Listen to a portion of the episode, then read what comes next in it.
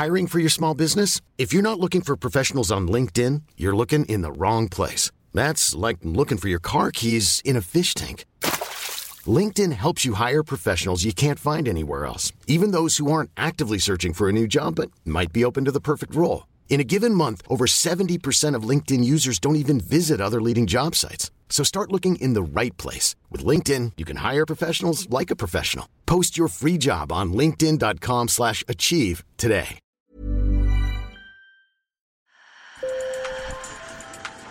Bonjour. Hello. Hola. Marhaba bikoum. Sur le fil. Le podcast d'actu de l'AFP. Des nouvelles choisies pour vous sur notre fil info. Ça y est, ils sont entrés dans la cour des grands. Depuis quelques semaines, l'équipe française de breakdance a commencé l'entraînement pour les JO 2024 dans le temple français des champions olympiques, l'INSEP. Entourés de toute une équipe de pros qui les prépare, ces sportifs de haut niveau autodidactes sont ravis et bien décidés à décrocher des médailles pour cette nouvelle discipline aux JO sans dénaturer leur danse née dans les ghettos de New York. Je vous emmène donc à l'INSEP, dans le bois de Vincennes, près de Paris, avec sur le terrain François Dastier et Jacques-Alexandre Brun. Sur le fil.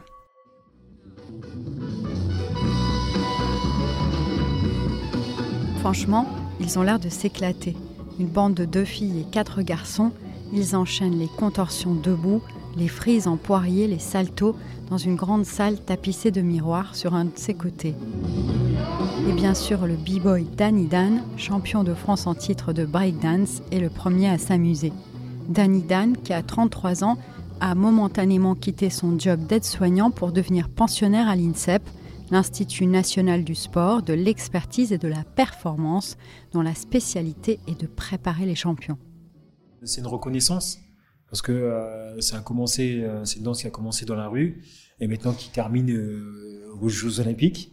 Donc euh, nous, b-boy, qui avons commencé pas forcément dans ce cadre-là, mais en fait d'atterrir dans ce cadre-là avec les autres athlètes des autres sports, mais c'est une reconnaissance déjà pour nous.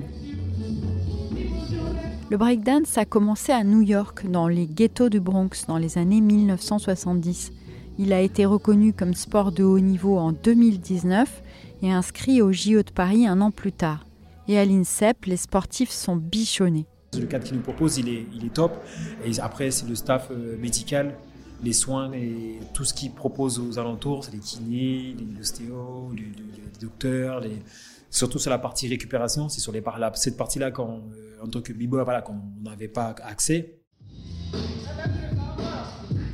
Le danseur Omar Remichi raconte avoir commencé dans une cage d'escalier. Devenu entraîneur de l'équipe de France de breakdance, il se réjouit pour ses protégés. Mais aujourd'hui, on a serré, une ouverture pour aller chercher des kinés, pour aller euh, euh, se faire soigner, euh, faire des radios, même chercher des, performances en nous avec des analyses, avec des, machines, avec que nous avant c'était bon, c'était une belle contrainte parce qu'on a pu développer quelque chose de très authentique, le breaking. Mais euh, aujourd'hui, c'est vrai que on a, pu avancer dans le break, dans la technicité, et on arrive aujourd'hui à, à trouver euh, autre chose qui puisse nous rendre encore plus forts.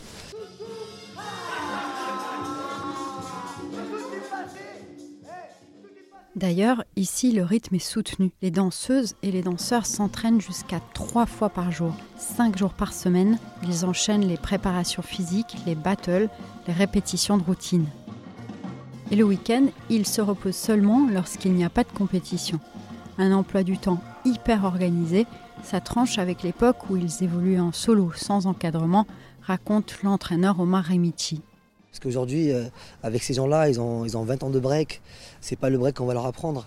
C'est justement dans la, dans la subtilité, dans la nuance, comment trouver leurs failles et analyser un peu les, les, les battles, de quelle manière ils ont perdu et comment ils peuvent justement rectifier leur erreur. C'est un dosage à faire et euh, garder notre identité, notre, ce qu'on représente et complimenter avec des choses qui nous donnent plus de force. Donc c'est ça qu'on arrive à faire un peu euh, euh, ici à l'INSEP. En fait, c'est limite un laboratoire entre l'entraînement, le breaking, la prépa et tout ce qui peut s'ouvrir au breaking pour le développer. D'ailleurs, ils devraient bientôt avoir leur table de mixage et des instruments. Au JO, il y aura deux épreuves, une masculine et une féminine, et 32 athlètes. Vous y verrez leurs figures animées par un DJ comme il se doit. En fait, il faut savoir que le, le break, euh, on est dans une forme d'exhibition. Comme dans un spectacle et on est aussi dans un ring. Donc c'est un battle, c'est des questions-réponses. Je viens te poser une question ou te dire quelque chose, tu viens répondre. Et c'est lui qui a le débat le plus structuré, le plus propre, le plus clean, le plus carré. C'est lui qui va apporter le battle. En fait, c'est comme ça. moi, en tout cas, c'est comme ça que je vois le battle. Les six sportifs savent qu'un jour, ils seront adversaires. Mais comme l'explique le danseur Danny Dan, ils forment quand même une équipe. Le fait de voir, euh, de voir l'autre progresser, ben en fait, euh, on progresse aussi. Après, on échange sur quelques mouvements.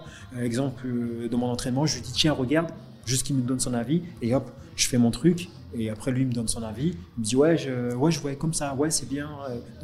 En même temps, c'est mon adversaire. En même temps, c'est mon coéquipier. Donc, donc c'est sain. Je me dis, je suis là pour, pour deux ans. Je me prépare tous les jours.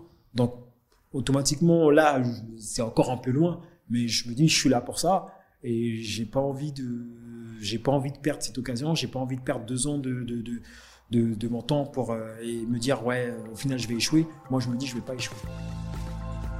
En tout cas, c'est clair, ils comptent tous tirer parti de ces deux années et défendre leur discipline pour qu'elle reste au JO au-delà de 2024. Et c'est sur la place de la Concorde à Paris, réservée au sport urbain, qu'ils et elles se produiront une fois qualifiés. Rien de moins. Sur le fil revient demain je suis Michaela Kansela-Kiffer. Merci de nous écouter et d'être de plus en plus nombreux à vous abonner. Avec Antoine Boyer, on est ravis. À très bientôt.